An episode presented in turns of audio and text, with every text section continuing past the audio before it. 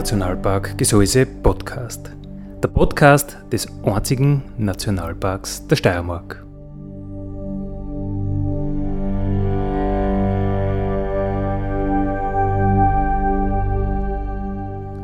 Alle zwei Wochen neu mit Themen aus dem Nationalpark Gesäuse und aus der Nationalparkregion. Daddy,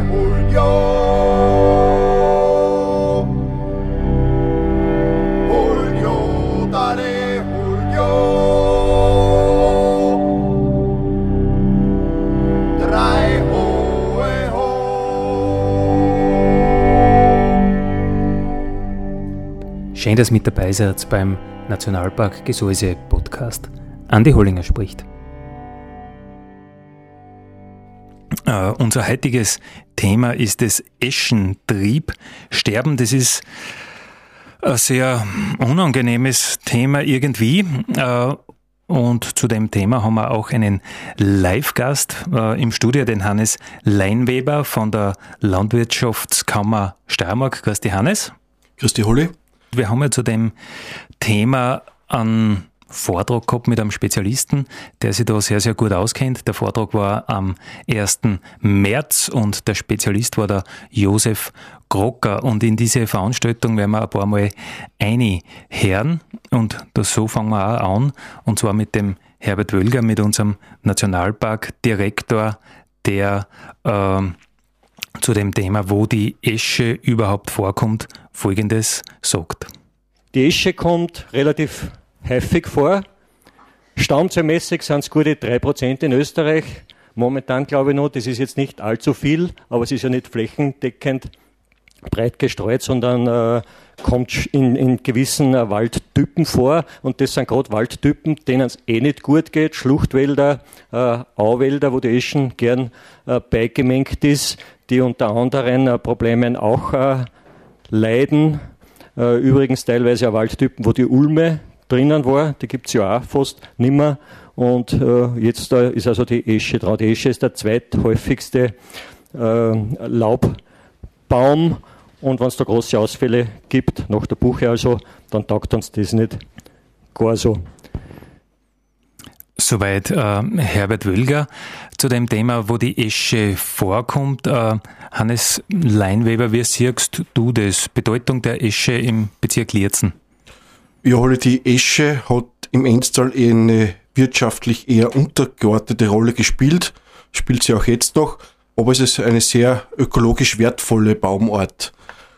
Ähm, zur Holzverwendung kann ich vielleicht sagen, in der Vergangenheit war das ein begehrtes Zeugholz. Viele Werkzeugstile, Werkzeuge aus Holz wurden daraus hergestellt, Schlitten, Wagen, Ski. Zukünftig werden sie die Vermarktungsmöglichkeiten noch mehr einschränken, weil einfach diese Baumart nicht mehr, sie wird sie in Österreich nur mehr ganz, ganz wenig Individuen geben. Wenn du sagst ökologisch wichtige Baumart, was heißt das? Es sind sehr viele Arten mit der Esche vergesellschaftet. Sie ist in Schluchtwäldern und wirkt da stabilisierend auf den Untergrund und auch bodenverbessernd, weil sie einfach zum Beispiel, wenn man angrenzend Fichtennadelwälder hat, durch ihr Streu bodenverbessernd wirken kann. Okay, das heißt, äh, die Baum machen sie eigentlich ihren Untergrund selber, kann man das so sagen? Das kann man so sagen, ja genau, dass durch dieses Streu wieder neuer Humus, neue Nährstoffe entstehen, die dann von Eschen oder anderen Baumarten wieder aufgenommen werden können zukünftig. Das heißt auch wieder ein Grund, warum ein reiner ähm, ein rein Bestand der Monokultur einfach auch nicht gescheit sein kann oder für den Boden. Richtig, äh, ein Reinbestand ist aus wirtschaftlichen und ökologischen Gründen nicht ratsam. Äh, man muss sich vorstellen, wenn man nur auf eine Baumart setzt und diese Baumart dann, wie die Esche ausfällt, komplett ausfällt, dann hat man wirklich ein Problem. Die Mischung macht es wie überall im Leben. Eine, ein gesunder Mittelweg, wie das der Österreicher so macht. Ganz genau. Josef Grocker hat uns das sehr, sehr gut erklärt bei seinem Vortrag, woher das Eschentriebsterben kommt, äh, wann es zum ersten Mal aufgetreten ist und wo und was man dagegen tun kann. Äh, mein Name ist Josef Grocker. Ich bin der Waldbaureferent in der Landwirtschaftskammer in Graz und als solcher auch äh, für Forstschutzfragen in der Landwirtschaftskammer zuständig. Das Thema Eschentriebsterben im Programm ist angeführt, so quasi die Esche weg, egal, Fragezeichen, äh, ist es wirklich egal? Wir haben natürlich, ist auch schon die Ulme angesprochen worden, immer wieder ähm, Wellen, Ver, Verschädigungen von bestimmten Baumarten, die, ja, so wie es bei der Ulme ist, tatsächlich dazu geführt haben, dass stärkere Ulmen fast nicht mehr zum Finden sind. Äh, sie wachsen, sie verjüngen sie und, und wir setzen natürlich auch Ulmen, aber ob einer bestimmten Stärke, wenn dann der äh, Ulmensplintkäfer äh, wieder zuschlägt, folgt uns die Ulme wieder aus. Und bei der Esche ist es eben seit einigen Jahren bemerkbar und, und dramatisch, dass es so großflächig, nämlich wirklich in ganz Europa, äh, der Esche mehr oder weniger an den Kragen geht. Woher kommt jetzt dieses Eschensterben oder dieser Pilzbefall? Grundsätzlich hat man das erste Mal 1995 äh, in Litauen einen Befall festgestellt und gesehen, hoppla, der Eschen, die hat irgendwas. Man hat aber diesen Pilz damals noch gar nicht kennt und gewusst, was das ist. Aber man hat nur gesehen, die Eschen wird kaputt. Und es hat sich mehr oder weniger ja, über die Jahre aus dem Gebiet konzentrisch über ganz, ähm, über ganz Europa ausgebreitet. Da auf der Karten sieht man eben die blaue Umrandung ist das Gebiet, wo die gemeine Esche äh, überhaupt vorkommt. Und mit den Jahrzahlen, die da drinnen stehen, sieht man, wo dann ein Befall durch dieses Phänomen, muss man dazu sagen, am Anfang hat man das nur als man weiß nicht, was ist, aber äh, wo das festgestellt worden ist. Und da sieht man eben, dass es bei uns dann in Österreich 2005 das erste Mal ähm, erkannt worden ist, dass da was auf uns zukommt. Da hat man es ehrlicherweise auch ein bisschen, naja, tut dann da ein Eschen kaputt, das ist jetzt nicht das große Problem. Aber mit der Zeit hat man natürlich gemerkt, dass das wirklich ähm, eine, eine Epidemie für die Esche wird. Warum ist es da auftreten? Also grundsätzlich kommt der Pilz aus dem asiatischen Raum, wahrscheinlich über Transport von irgendwelchen Gütern ist er halt eingeschleppt worden und hat sich langsam über die Jahre da in Europa ausgebreitet. Und wir haben bis jetzt, sage ich gleich vorweg, keine echte Waffe dagegen. Ja, so dass man sagen könnte, so, jetzt machen wir was und jetzt ist erledigt. Also wir stehen insgesamt da ein bisschen auf, auf verlorenen Posten. Wie läuft jetzt diese Erkrankung grundsätzlich ab? Befallen von dem Pilz werden die Blattstiele der Esche, da sieht man diese braunen Verfärbungen und wo dieses Blatt dann beim Stamm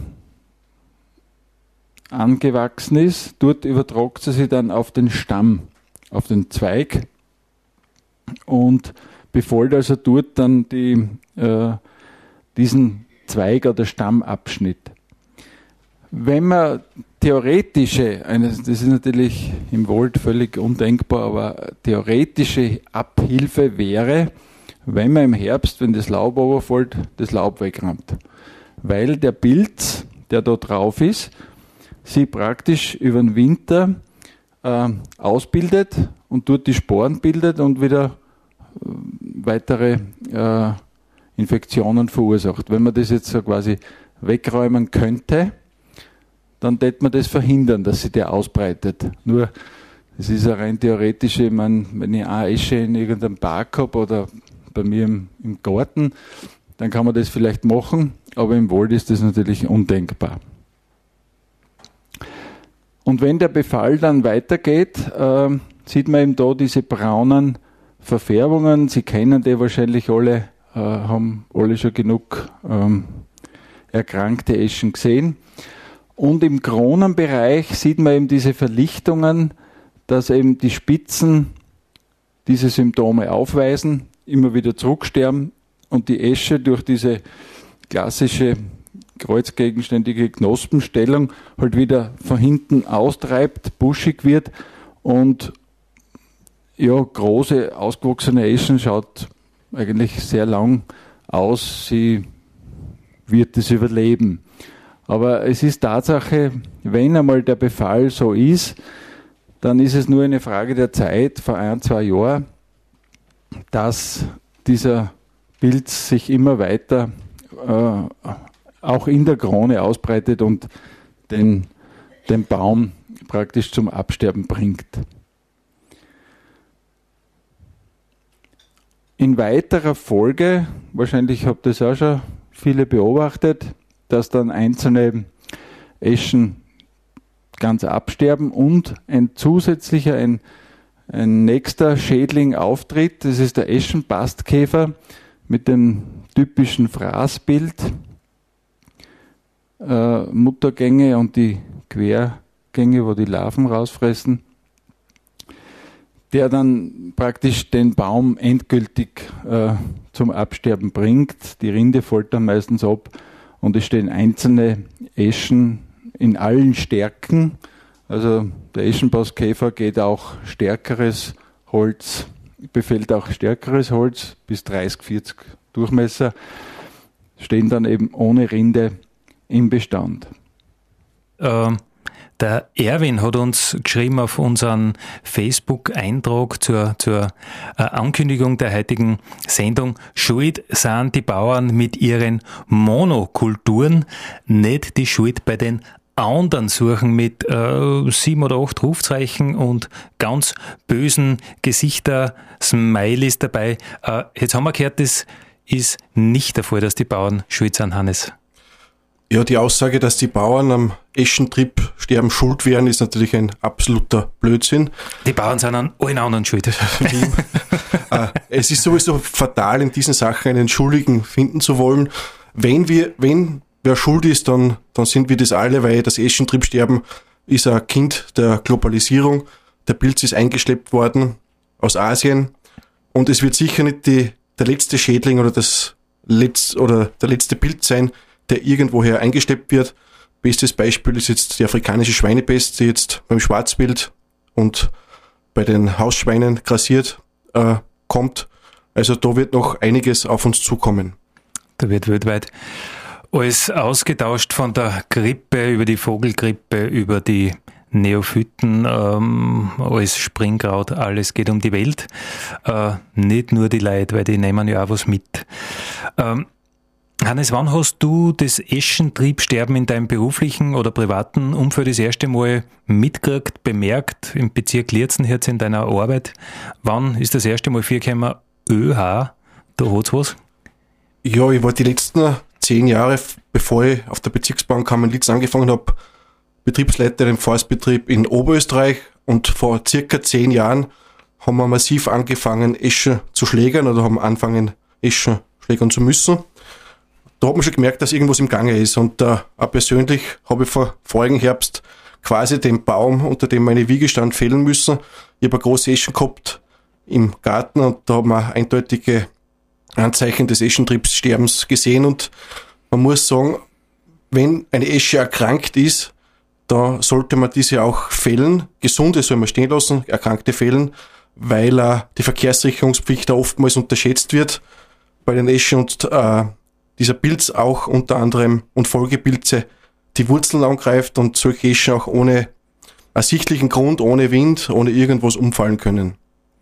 Das heißt, der Pilz ist im, im Wurzelwerk drinnen und, und ähm, die Wurzeln sind dann eigentlich schon verfault, ohne, oder viele, ohne dass man von außen wirklich was sieht. Genau, man kann Stammwunden, Nekrosen dergleichen Vielleicht, wenn ein Hallimarsch befallbar da ist, kann man, kann man Pilzgeflecht erkennen am Stamm. Das muss aber nicht sein. Das kann man einfach ohne Vorzeichen kann dieser Baum umfallen, weil, wie du sagst, die Wurzeln derart abgestorben sind, dass sie dem Baum keinen Halt mehr geben. Also praktisch wie ein Gelenk fast, oder? Das, ganz genau, so schaut das aus dann, ja. Okay, und gesund pflegen spielt's nicht, haben wir jetzt auch schon gehört. Also äh, zu hoffen, das wird alles wieder gut. Ähm, man hat jetzt noch nichts. Die Wissenschaft ist da noch nicht sehr weit, aber wie der Kollege Krocker schon gesagt hat, es gibt wenig Hoffnung, die Esche zu retten. Es werden jetzt da eventuell resistente Individuen gesucht, aber das steckt alles noch sehr in den Kinderschuhen. Auch dies zu vermehren und dann wieder zu pflanzen, wird eine schwierige Aufgabe werden. Also selbst wenn das gelingen würde, heißt das ja, gesamte Baumort äh, auszutauschen. Genau, die Esche wird, so hart es ja klingt, in Mitteleuropa mehr oder weniger verschwinden. Das Gute daran ist, oder es nicht ganz so negativ ist, dass wir, einen, dass wir ein breites Spektrum an Baumarten haben, die den Platz der Esche einnehmen können oder sollten. Du, das Thema äh, Verkehrssicherheit, Verkehrssicherungspflicht, äh, was kommt da auf die Grundbesitzer, nicht nur bei der Eschen, sondern allgemein, oder, oder was, was trifft die Grundbesitzer da?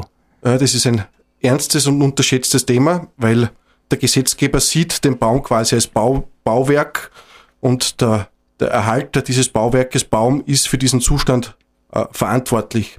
Im Wald ist es nicht ganz so ernst, da haftet man erst bei grober Fahrlässigkeit. Sollte es sich um einen Parkbaum neben einer Straße äh, auf einen Friedhof oder dergleichen handeln, dann gilt eine erhöhte Verkehrssicherungspflicht. Das heißt, man muss diesen Baum in einem Baumkataster erfassen, jährlich kontrollieren, durch einen Baumsachverständigen und diese Maßnahmen, die er vorschreibt, muss man dann auch durchführen ist unangenehm und teuer.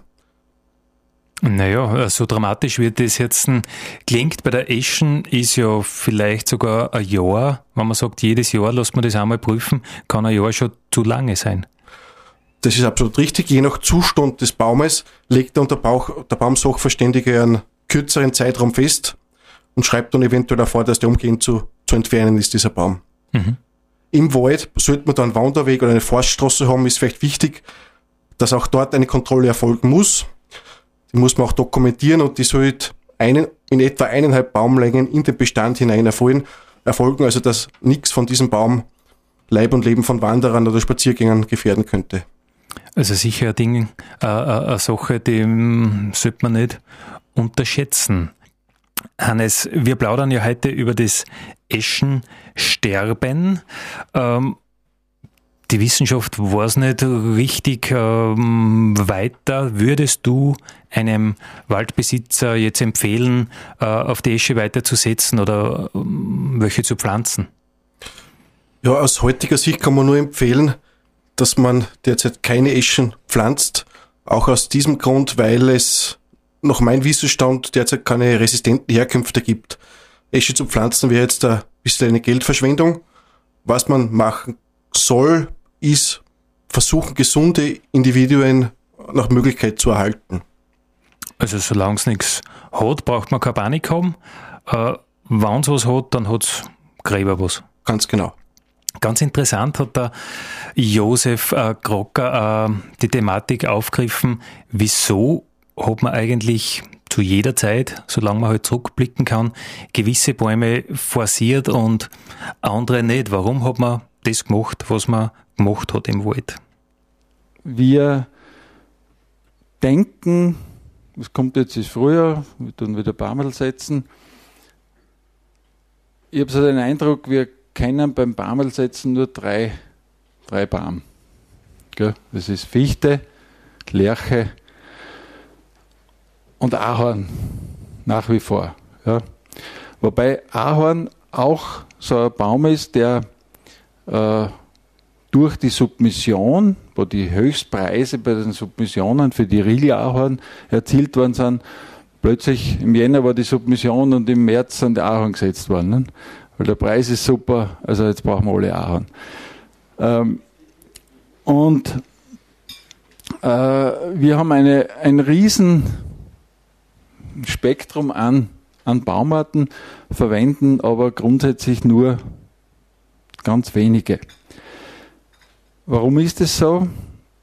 Das war de facto immer schon so. Ja.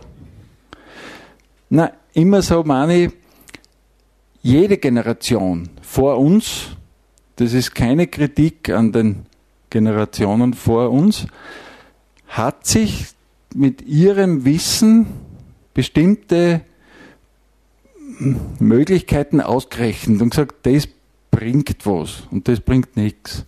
Und das war aber immer, das war 1950 was anderes wie 1850 und was anderes wie 2000 und wieder was anderes wie 2018.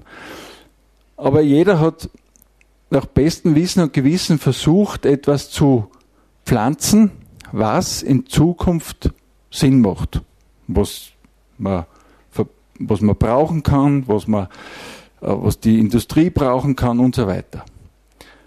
Aber wir gehen immer von dem jetzigen Moment aus und wissen, jetzt braucht, ich will jetzt keinen Namen sagen, aber jetzt braucht man einmal noch Fichten. Ja? Also so quasi müssen wir jetzt Fichten setzen oder irgendein anderes Holz. Lerche ist jetzt halt wieder ein Riesenboom. Hat genauso die gleiche Welle durchgemacht. Lerche war unverkäuflich. Ja. Und jetzt geht es eben darum, äh, zu schauen, welche Baumarten können wir im Vergleich oder als Alternative zur Esche pflanzen und kultivieren und, pflegen. Und verzeihen Sie mir den, den Seitenhieb ein bisschen.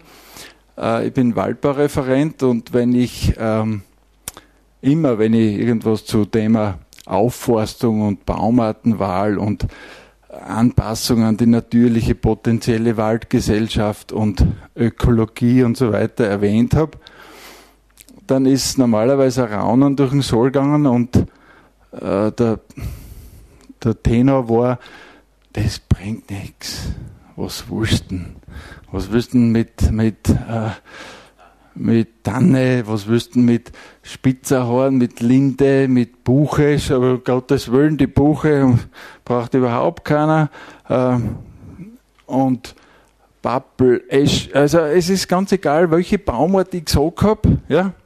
Äh, und wenn ich, wenn ich Fichte gesagt habe, war es auch schlecht, weil, um Gottes Willen, wie kannst du Fichte sagen? Borkenkäfer und, und, und. Also, es war ziemlich wurscht, welche Baumart ich ähm, erwähnt habe. Es hat immer irgendwann im Soll gegeben, der gesagt hat, nein, nein, das geht nicht. Ja, in Wahrheit ist es so, dass diese Vielfalt, die da sitzt, äh, unser großes Plus und unser großes Geheimnis ist und jeder für sich eine Entscheidung trifft und sagt, das wird was bringen, das mache ich. Und der Nachbar sagt, na, ich mache was anderes. Also für einen, für steirischen Wald oder für den Wald in Lietzen äh, ist es ein Riesenvorteil, dass wir so unterschiedlich sind.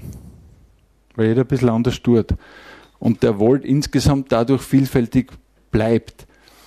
Und ganz überspitzt formuliert, Gott sei Dank tun nicht immer alle, was der Berater sagt. Ähm, weil wenn der Berater auf einer Baumart spezialisiert ist und sagt, das ist super, äh, und alle würden das sofort umsetzen, dann wäre das nicht gut. Das heißt nicht, dass ich jetzt mich selber ins Out schießen will, aber diese Vielfalt garantieren diese vielfältigen Waldbesitzer. Das ist das große Geheimnis. Ähm. Und die Frage ist jetzt, wenn wir die Esche anschauen, wo sie quasi ihre, ihre standörtliche Heimat hat, wenn man so will, dann ist es natürlich eher im mäßig nass, nassen, frischen Standorten und ideal auch in den ähm, alkalischen Bereich, also keine zu sauren Böden. wir kennen, gerade im, im Endstall ist es relativ gut sichtlich, die Nordseiten. Auf Kalk haben wir viel Eschen, im Kristallin haben wir wenig Esche oder kaum Esche. Und das Verjüngungspotenzial der Esche kennt da jeder. Ähm, also das, der Begriff Veräschung war schon mal lauter, sage ich. Aber, aber vor dem Eschentriebsterben war es ja tatsächlich so, dass die Eschen überall sie verjüngt hat. Und wenn wo eine Verjüngung gekommen ist, dann war es wirklich äh, birstendick und auch auf Standorten, wo man sagt, wie kann da überhaupt ein Baum, ein Baum gedeihen? Also die Esche war sehr verjüngungsfreudig. Hannes, wir haben jetzt über die Eschen geredet, dass äh, die sehr, sehr, sehr großflächig ausfallen wird. Du hast gesagt, du hältst eigentlich aus jetziger Sicht überhaupt nichts von Aufforstung der Esche. Ähm, Aufforstung, ist das überhaupt noch zeitgemäß oder gibt es allgemein jetzt im Waldbau, gibt es da Alternativen dazu? Ja, wenn man Wald verjüngen will, gibt es grundsätzlich, zwei Zugänge. Wie du schon angesprochen hast, ist der erste klassisch durch Kunstverjüngung, das heißt, wir machen Kahlschlag und setzt dann dem Standort, möglichst dem Standort entsprechende Baumarten. Da jetzt pauschal eine Antwort zu finden, welche Baumart man setzen soll, das kann man jetzt nicht machen, das muss individuell äh, passieren. Wir von der Bezirksbauernkammer beraten jeden Waldbesitzer gerne, dahingehend, was er auffassen soll. Eine zweite Variante ist natürlich die Naturverjüngung. Das heißt, der Wald verjüngt sich natürlich. Das ist jetzt bei der Fichte nicht ganz so schwierig. Man muss den Bestand vorlichten. Samen fallen zu Bohnen, keimen da, sobald sie genug Licht haben. Bei anderen Baumarten, wie der Tanne zum Beispiel, wird es schon schwieriger, ähm, weil natürlich das nur mit angepassten Wildständen möglich ist, muss man ganz ehrlich sagen. Die Tanne und andere Mischbaumarten kommen so selten im Enstall vor, dass sie einfach magnetisch anziehend fürs Wild sind und da dementsprechend verbissen, gefegt oder sonst was werden. Und dann natürliches Aufkommen sehr, sehr schwierig ist. Vorteil der Naturverjüngung ist, dass sie einfach kostengünstig ist und sie wird vor allem dann empfohlen, wenn der, der, der jetzige Bestand qualitativ entspricht und auch vom Zuwachs her entspricht. Dann kann ich das natürlich verjüngen. Wenn ich jetzt nur Krumpe, schierige Baum habe, die eh nicht wachsen, dann würde ich eher nicht auf Naturverjüngung setzen, vor allem im Wirtschaftswald nicht, weil wir wollen ja mit dem Wald auch ein bisschen Geld verdienen. Ähm, wenn wir uns jetzt vorstellen, okay, die Esche fällt aus, die Esche fällt um, hoffentlich nicht dort, wo eine Straße ist, da wird es umgeschnitten vorher. Äh, ich sage jetzt einmal als völliger Laie, wenn ich jetzt nichts tue, wird die Natur vielleicht das Richtige machen oder nicht? Die also, Natur macht immer das Richtige.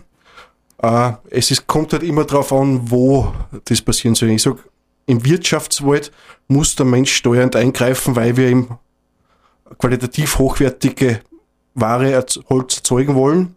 Und da muss man steuernd eingreifen. Wenn das jetzt in einem Nationalpark ist, kann man die, also muss man das getrost natürlich liegen lassen. Äh, wirkt verbessernd auf den Boden. Mit, das, auf das, mit der sogenannten Kadaververjüngung verjüngen sich auf diesem Totholz wieder junge Bäume und es ist auch für viele, viele Lebewesen ein Hort des Lebens. Und ähm, was darfst du jetzt an, an Waldbesitzer empfehlen? Immer Fichten kommt da immer mehr unter Druck. Immer bei uns haben wir genug Niederschlag, aber wärmer wird es ja trotzdem. Auf was soll man setzen?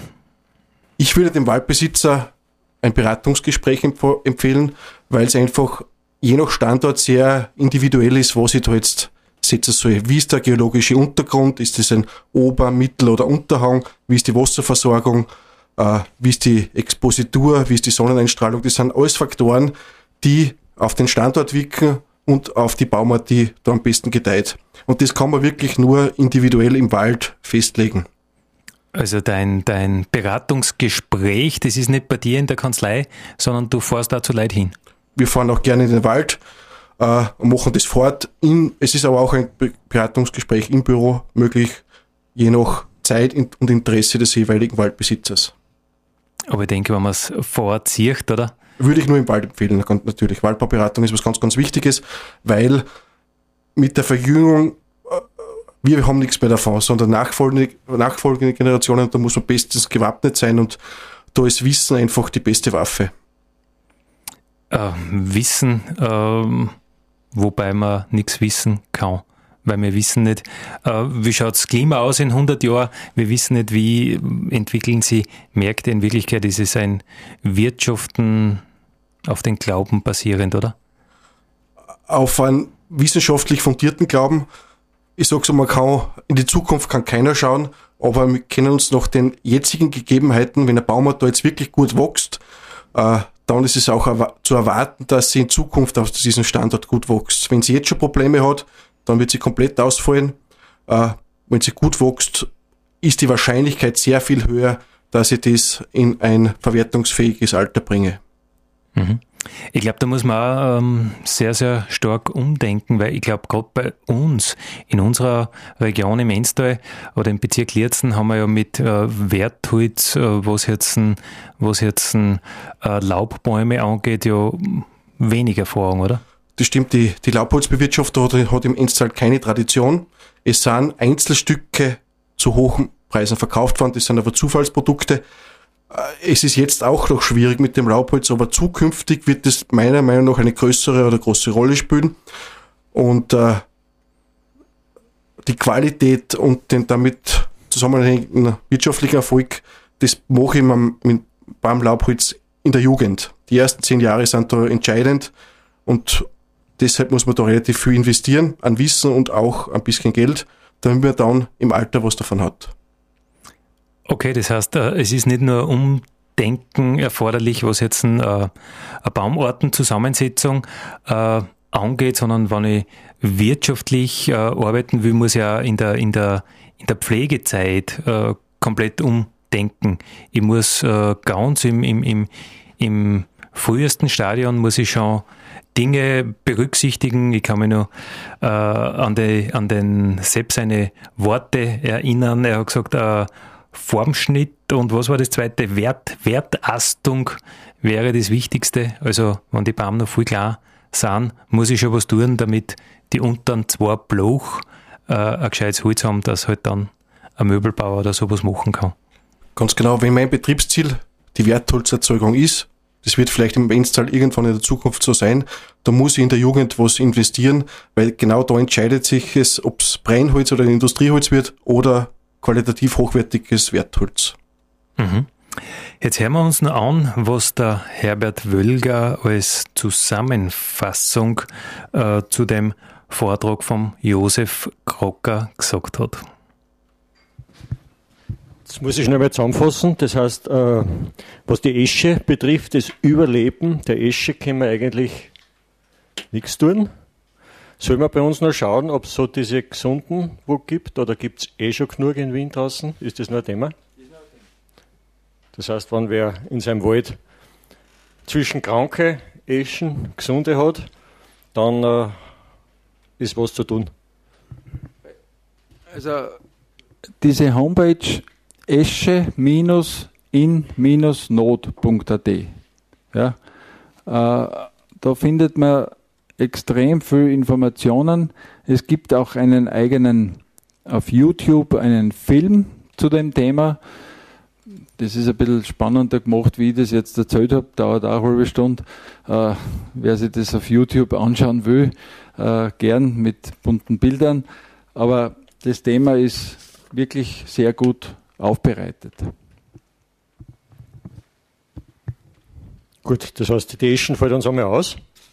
Äh, da können wir was setzen oder auf die Naturverjüngung warten. Ich glaube, Naturverjüngung in unserer Gegend, äh, ich rede jetzt nicht vom Nationalpark, sondern auch von äh, den äh, vor allem auch kleineren Waldbesitzern, ist eh absolut ein Thema, weil wir draufgekommen sind, das ist billiger. Ich glaube, so einfach ist die Sache. Äh, ich habe ein bisschen ein Plädoyer rausgehört für die Vielfalt. Ich glaube, da könnte man viel tun. Wir haben die Vielfalt noch nicht entdeckt bei uns. Äh, die Esche stirbt, aber was gibt es an, an, an, äh, an, Alternativen? Wir haben natürlich viel Fichten, wir haben viel Buche. Die Buche ist früher bekämpft worden, also wirklich bekämpft, sozusagen ausgerissen und umgeschnitten und äh, wie es halt gerade gegangen ist, dass die Buche kommt bei uns. Äh, die sogenannten Edellaubhölzer, Kastanie oder was, wird nur dabei nicht wachsen. Da müssen wir noch ein bisschen warten, dass wärmer wird. Wir haben übrigens in den letzten 120 Jahren äh, eh gute 2 Grad plus in der Jahresdurchschnittstemperatur. In Atmund wird ja im Stift seit vielen Jahren gemessen. Äh, 6 Grad haben wir in 1880 oder 85 gehabt, an Durchschnittstemperatur. Jetzt sind es 8 Grad, das heißt 2 Grad, wenn ich sage 22, 24 war es nicht so viel. Aber wenn wir uns überlegen, was für die Vegetation heißt, 6 oder 8, dann merkt man schon, es tut sich was. Aber wie gesagt, äh, das gesamte äh, Süd- oststeirische Spektrum. Baumartenspektrum spielt es eh nicht bei uns, aber äh, wir wissen alle, wunderschöne Kirschen hat es bei uns immer gegeben, gibt es nach wie vor, aber sehr, sehr wenig nicht.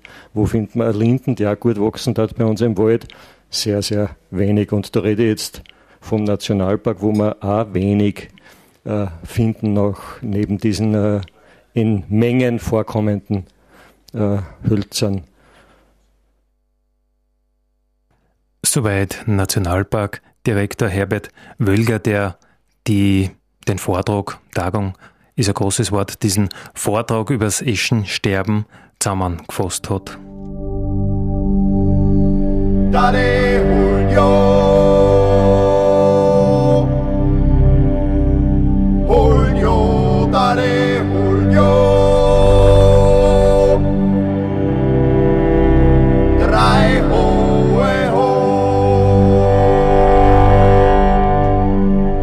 Das war der Nationalpark Gesäuse Podcast für heute. Ich freue mich, wenn ihr wieder mit dabei seid in 14 Tagen. Vielen Dank.